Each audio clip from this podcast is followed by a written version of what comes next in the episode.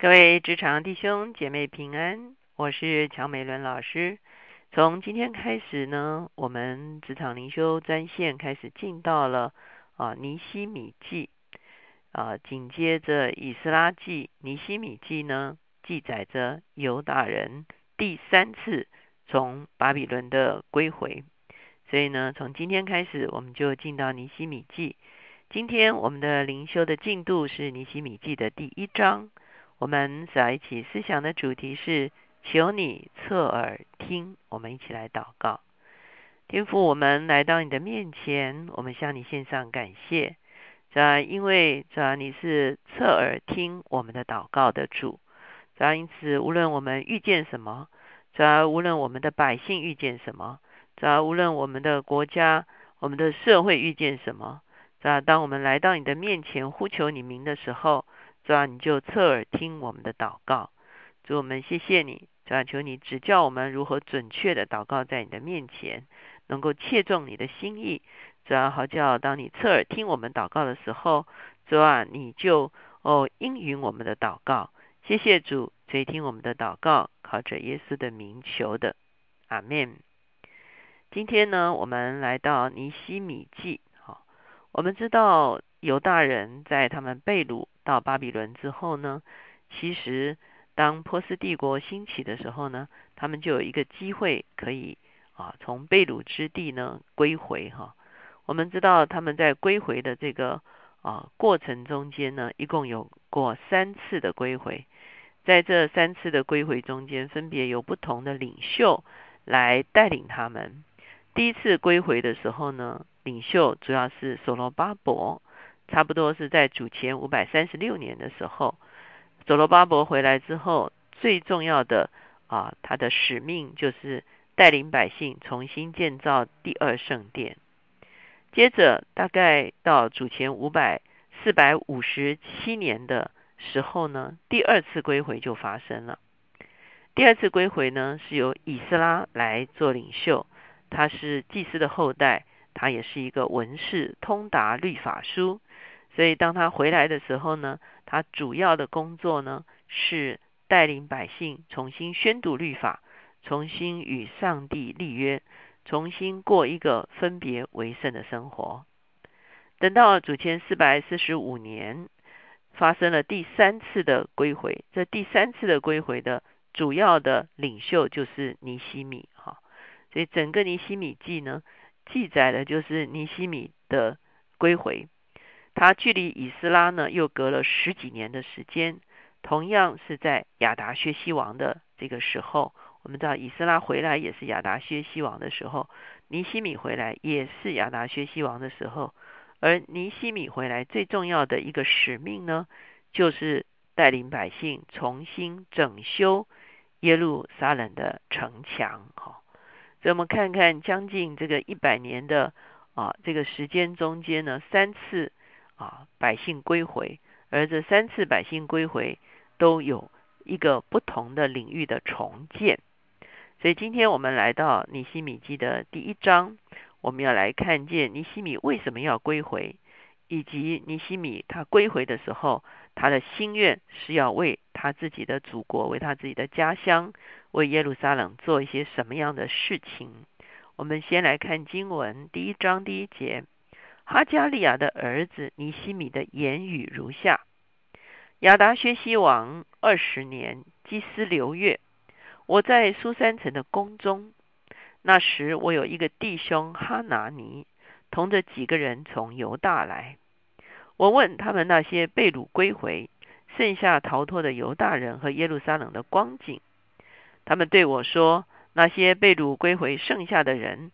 在犹大省遭大难，受凌辱，并且耶路撒冷的城墙拆毁，城门被火焚烧。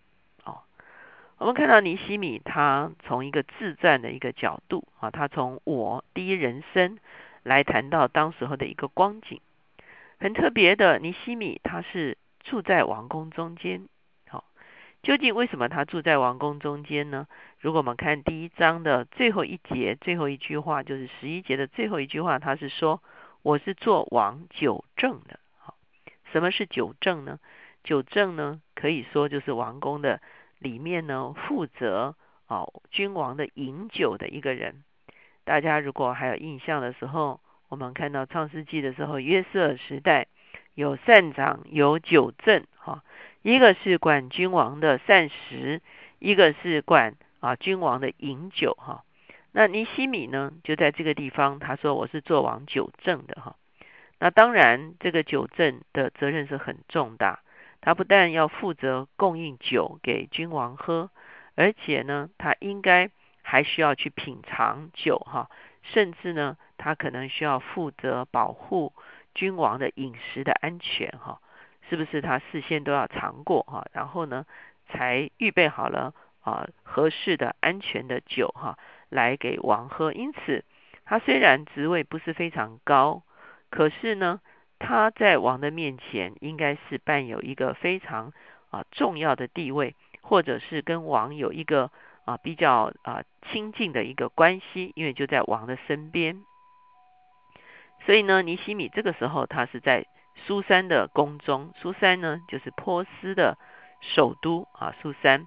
所以呢，这个时候刚好有一些被掳归回的人从犹大过来，哈，那。尼西米就打探一下，说：“哎已经有两次归回了哈，他们现在呃归回之后呢，现在耶路撒冷的情况怎么样？那这些人呢，从犹大回来的人呢，就说：哎，其实情况不是太好哈。我们知道，其实他们每一次归回，他们周边的人都对他们啊身怀敌意哈。那当然，第一个，这些人已经占领那个地方很长一段时间，犹大人的归回当然不受欢迎。”而且犹大人又重建了他们的圣殿，而且几次君王都下诏要来帮助他们哈，所以呢，周围的人们其实不是非常欢迎啊犹大人的归回的这件事情。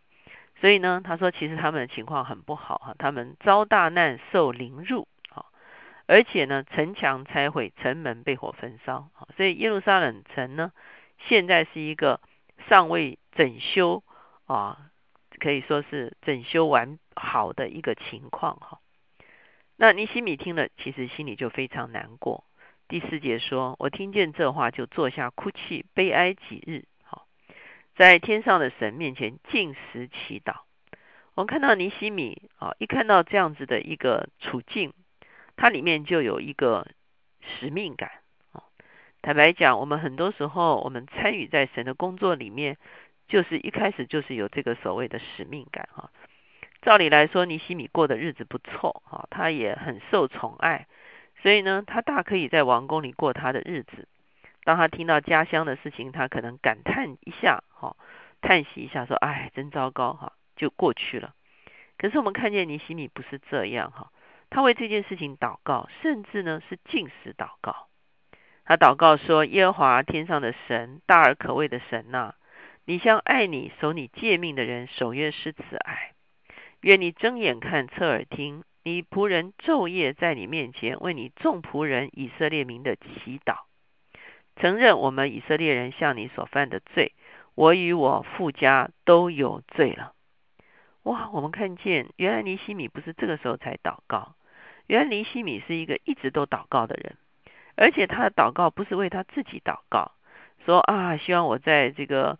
啊，这个这个君王的面前啊，蒙恩宠哈，不仅仅是这样，他是为以色列众人来祷告，因为他们是一个被掳的国家，因为他的百姓是一个被掳的百姓哈，虽然可以归回，可是国不成国哈，家不成家，所以尼西米非常经常性的来祷告，而且他称神是守约是慈爱。